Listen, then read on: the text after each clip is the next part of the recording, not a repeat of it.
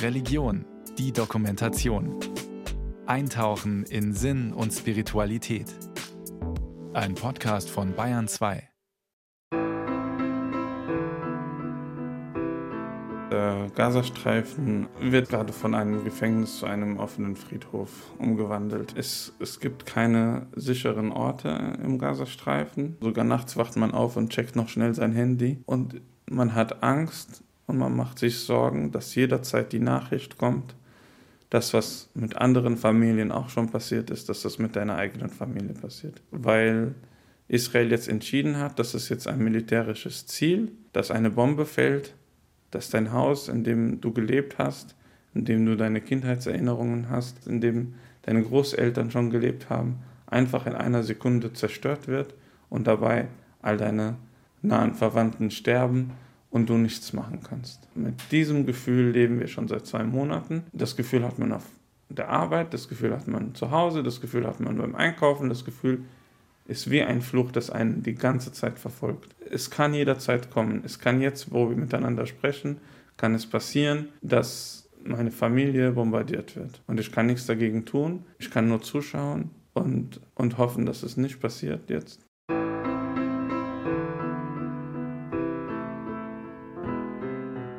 Ich habe immer gedacht, die Generation nach mir oder die Generation meiner Kinder und Enkelkinder wird es mal einfacher haben. Ich muss aber auch jetzt nach 30 und 40 Jahren feststellen, dass das leider tatsächlich sogar schwieriger geworden ist für eine muslimische Identität in Deutschland. Weil wir in einem globalen Kontext gesehen werden und dieser globale Kontext führt dazu, dass überall die Krisenherde, die wir auf der Welt haben und die leider nun mal auch in den muslimischen Ländern liegen, transferiert werden in unser Land, in unser Deutschland und leider die Muslime nicht als Muslime in Deutschland gesehen werden, sondern immer in Bezug auf ihre Herkunftsländer. Und das heißt, ganz gleich, wie sie hier als Muslim, als Muslimin handeln, es fehlt ihnen immer, und ich glaube, das Wort immer trifft es, die Glaubwürdigkeit.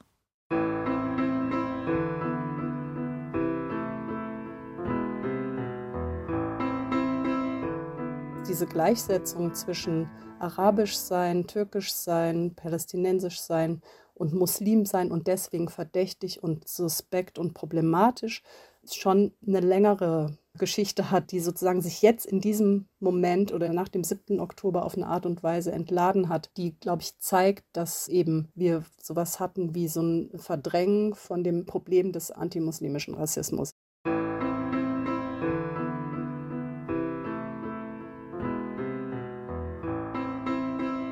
Großfamilie, meine Tanten, meine Onkel, meine vielen Cousins und Cousinen, meine Großmutter, die wohnen alle noch verteilt im Gazastreifen. Und wir haben sehr engen Kontakt zueinander. Und ich tatsächlich persönlich habe auch eine Weile im Gazastreifen selbst gelebt. Dieses Gefühl, dass man in seinem eigenen Haus, obwohl man an gar nichts beteiligt ist, einfach nicht sicher ist. Man hat das Gefühl, dass man nicht als Mensch gesehen wird, sondern man ist einfach eine Zahl, dass diese tausende Menschen, ganze Familien, deine Verwandte, deine Freunde, deine Lehrer, deine Vergangenheit, deine Erinnerungen, dass sie alle damit vernichtet werden, das ist dann erstmal unwichtig.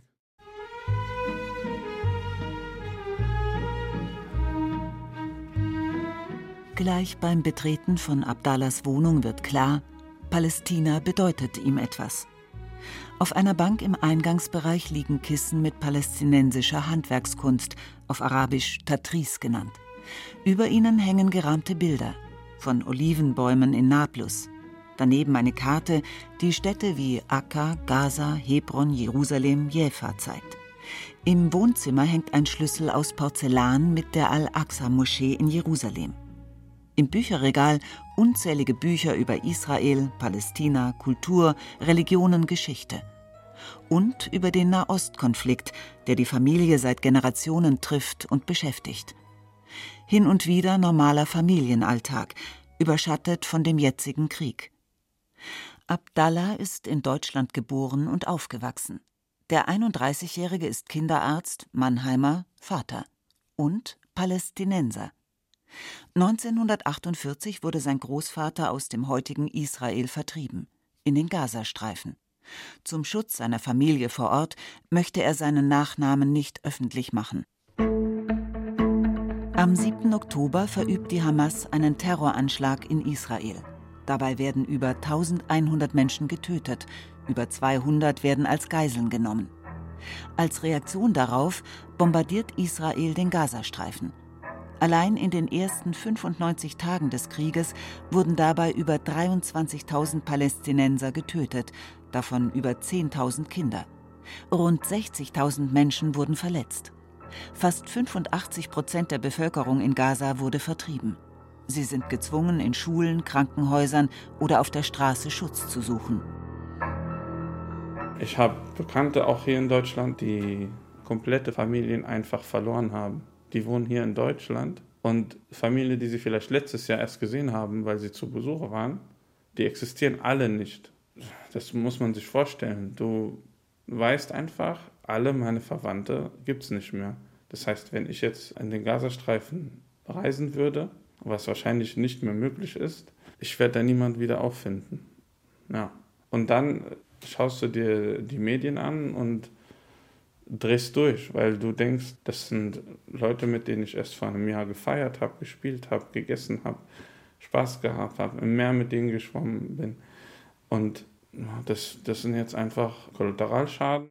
Auf Instagram sieht Abdallah tote Kinder mit Leichentüchern bedeckt. Ein Video von einem Vater, der seinem toten Kind Kekse in die Hand drückt, ihm sagt, er soll sie bei sich haben, weil er sie so gerne gegessen hat.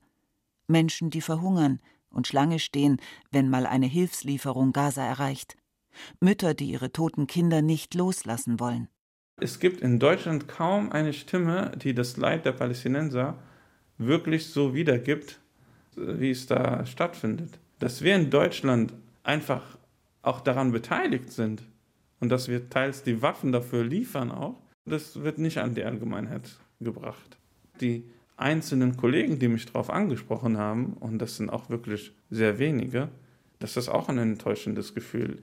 Und die einzelnen Personen, die darüber mit dir sprechen, sofort, ihr seid doch irgendwo dran schuld, dass das passiert. Das sagst du einem Mensch, der gerade seine Familie jetzt gerade verliert. Also man hat das Gefühl, sobald das angesprochen wird, fällt innerhalb von Minuten der Satz, findest du das gut? Abdallah soll sich distanzieren von etwas, das ihm nie nahe war. Fehlende Empathie, sich rechtfertigen zu müssen, nicht gehört, verurteilt zu werden, dieses Gefühl kennen viele Muslime in Deutschland. Nicht erst seit dem 7. Oktober, aber vor allem jetzt.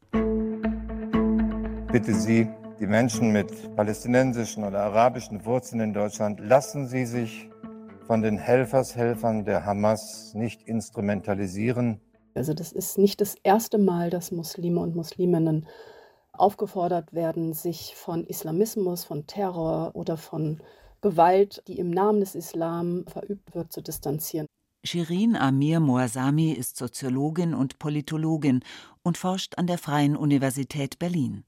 Wir haben hier eigentlich ein Schema, was sehr, sehr üblich ist, was wir nach jedem Terroranschlag eigentlich nachvollziehen können oder sehen können, dass Muslime und Musliminnen in Kollektivhaft genommen werden und für das verantwortlich gemacht werden, was im Namen ihrer Religion anderswo passiert.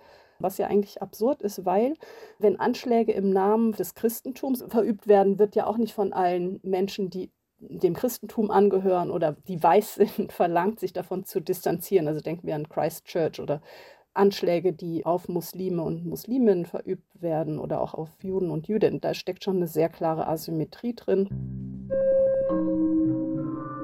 Nicht nur Antisemitismus, auch Islamfeindlichkeit habe eine schon sehr lange Geschichte in Deutschland und Europa. Schon in der Kolonialzeit habe sich ein Feindbild in der Figur des Semiten etabliert. Im damaligen Verständnis waren das übrigens Juden und Muslime gemeinsam.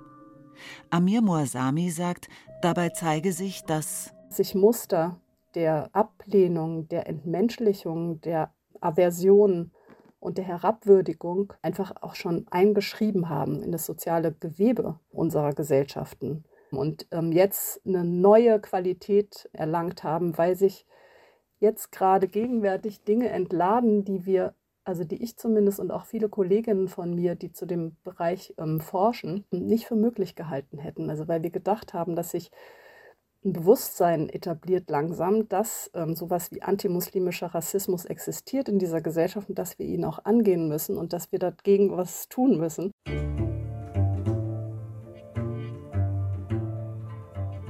Zu Besuch in der Moschee von Penzberg. Gönül Yerli kam als kleines Kind mit ihren Eltern aus der Türkei nach Deutschland. Seit 18 Jahren ist sie in der Penzberger Moscheegemeinde und im interreligiösen Dialog aktiv. Doch auch für sie hat sich seit dem 7. Oktober vieles geändert. Interreligiöser Dialog bedeutet für mich persönlich auch, sich auf den anderen verlassen zu können.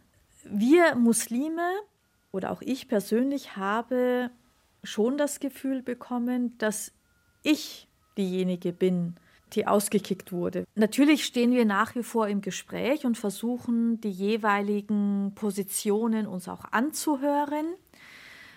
Und irgendwie kommen wir aber nicht auf einen gemeinsamen Nenner.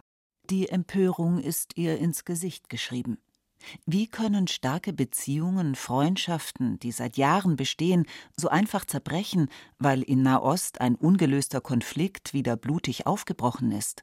Es war so, dass von der jüdischen Seite vermisst wurde die klaren Worte der Distanzierung zum Hamas-Terror.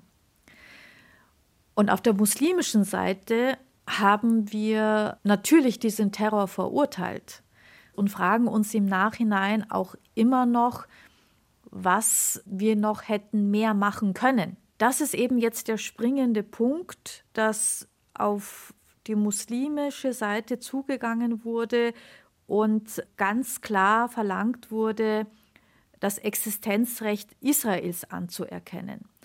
Und das war für uns irritierend, weil das suggeriert ja etwas. Es hat mich ganz tief getroffen. Wir haben die jüdischen Partnerorganisationen angefragt, mit denen die Moschee in Penzberg zusammenarbeitet. Sie wollten sich dazu nicht äußern. Auch Jüdinnen und Juden in Deutschland haben große Ängste seit dem 7. Oktober. Sie fühlen sich in Deutschland nicht mehr sicher. Auch sie erleben mangelnde Empathie, müssen sich rechtfertigen, werden für die Handlungen des israelischen Staates verantwortlich gemacht.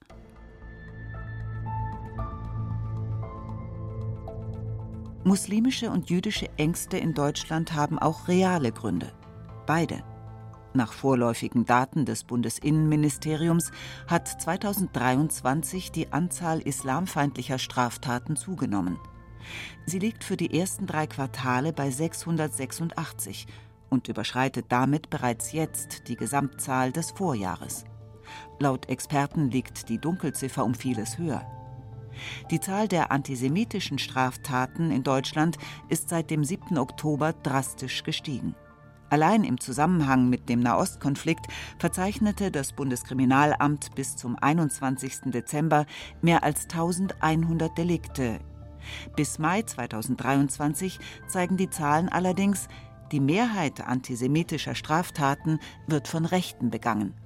Wie sich das seit dem 7. Oktober verändert hat, ob seitdem mehr Straftaten von radikalen Muslimen begangen wurden, dazu gibt es bisher noch keine Zahlen.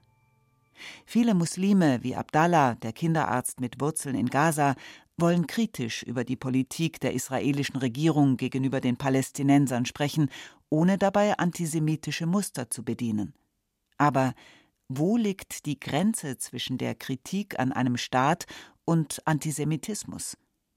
Antisemitismus-Expertin Sina Arnold beobachtet, eine sehr, sehr undifferenzierte Debatte, die dann auch eine rassistische Schlagseite bekommt. Sicherlich ist nicht alles, was pro-palästinensisch ist, antisemitisch und das ist auch ganz wichtig zu betonen. Gleichwohl wissen wir, dass der israelbezogene Antisemitismus in Deutschland nach 1945 eben auch die Umwegkommunikation über eine vermeintlich politische Kritik nimmt. Die Grenze zwischen einer politisch legitimen Kritik an der israelischen Regierung und Antisemitismus, die ist nicht ganz klar. Wir haben Demonstrationen gesehen, wo diese Grenze auch überschritten wurde. Gleichzeitig, sagt Sina Arnold, sei es auch die Verantwortung von Medien und Politik, pro-palästinensische Demonstrationen nicht unter einen Generalverdacht zu stellen. Oft ist unreflektiert die Rede von einem sogenannten importierten Antisemitismus. Der Begriff importierter Antisemitismus ist ein durchaus populistischer Begriff, weil da immer mitschwingt, dass der Antisemitismus eben von außen in diese Gesellschaft kommt. Und das ist natürlich absurd, wenn man sich Deutschland nach 45 anschaut, wo es immer eine Kontinuität antisemitischen Denkens gab. Gleichwohl sind in einer Migrationsgesellschaft, in der mehr als 25 Prozent der Menschen hier einen Migrationshintergrund haben, antisemitische Einstellungen natürlich auch unter denen vertreten. Aber zu behaupten, das ist vor allem ein Problem von Migrantinnen und Migranten oder von Muslimen, das ist sicherlich ein Fehler. Auch dann, wenn das Ziel ist, Antisemitismus unter Muslimen zu bekämpfen. Studien zeigen, fühlen sich Menschen als Mitglieder einer Gruppe pauschal verurteilt, radikalisieren sie sich. Was jetzt schon zu beobachten ist, viele muslimisch gelesene Deutsche fühlen sich entfremdet. Das Gefühl, nicht angenommen zu werden, egal wie viel man leistet, ist stark und stärker geworden. Droht sich eine gesamte Bevölkerungsgruppe von der Gesellschaft abzuwenden? Der Mannheimer Kinderarzt Abdallah sagt, Diskriminierung habe er schon immer erlebt, etwa bei der Wohnungssuche. Aber das jetzt, das sei etwas anderes. Ich muss schon sagen, dass jetzt ich vor allem auch im Freudenkreis und persönlich, dass ich zumindest von jedem gehört habe, dass zumindest irgendwie ein Plan B in Überlegung ist. Und das finde ich sehr, sehr schade, dass Menschen, die ihr ganzes Leben hier schon verbracht haben, und viele, die sagen, die werden uns nie akzeptieren. Also diese Auswanderungspläne oder Überlegungen, die gibt es tatsächlich. Und zwar, weil klar geworden ist, dass was auch immer man tut, also wie sehr auch immer man sich anstrengt, um hier Fuß zu fassen, um in der Gesellschaft gehört zu werden, um zu partizipieren, ähm, man immer wieder als das andere wahrgenommen und gelesen wird und ähm, stigmatisiert wird.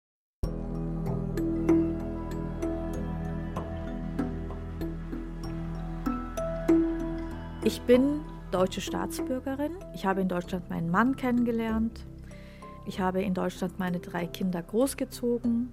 Ich bin dankbar, dass ich in diesem Land leben darf. Ich weiß gar nicht, mit welchem Land ich mich identifizieren sollte.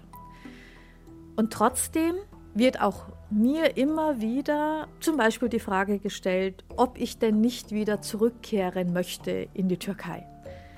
Und diese Frage stelle ich mir zum Beispiel überhaupt nicht.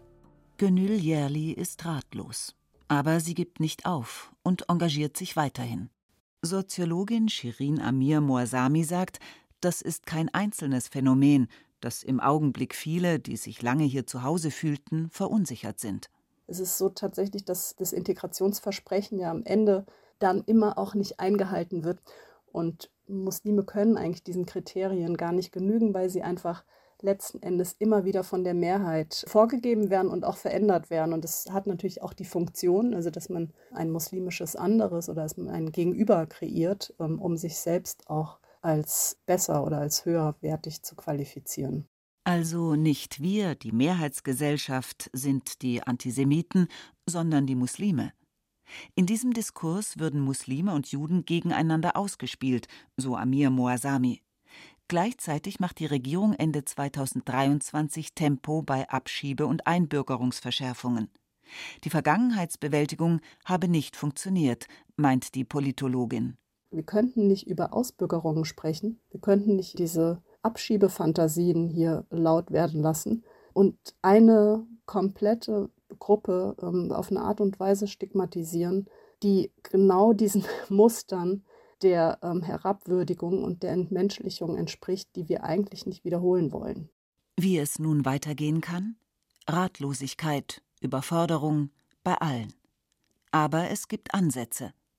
Antisemitismus-Expertin Sina Arnold wünscht sich mehr Gesprächsbereitschaft. Man wird auch nicht weniger Antisemitismus im Land haben, wenn es auf dem Papier ein Bekenntnis für Israel gibt. Ich bin schon erschrocken darüber, wie viel Entsolidarisierung mit Juden und Jüdinnen ich beobachte. Das macht mir Sorge und das dann vielleicht irgendwie auch clasht mit den gleichzeitigen Bekundungen auf Regierungsebene, die es ja durchaus gab, die Statements gegen Antisemitismus, wo ich aber den Eindruck habe, das ist gar nicht so verankert in der Bevölkerung. Das schlägt sich gar nicht nieder in dem, was ja viele jüdische Communities beobachten oder Juden und Jüdinnen als Alltagserfahrung machen. Und ich habe da gerade keine Lösung für, außer irgendwie im Gespräch zu bleiben und auch irgendwie als was Positives anzusehen, miteinander zu streiten.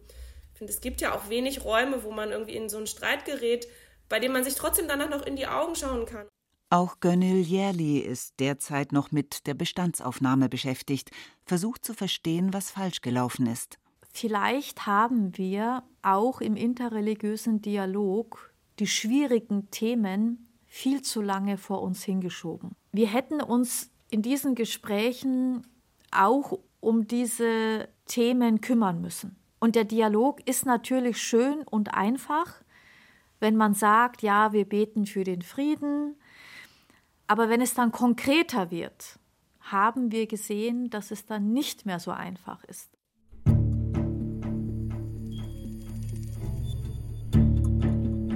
Das Klima in Deutschland ist angespannt. Palästinensische, muslimische, israelische und jüdische Künstler, Autoren werden ausgeladen. Events werden abgesagt. Wie die Preisverleihung für die Autorin Adanya Schibli auf der Frankfurter Buchmesse.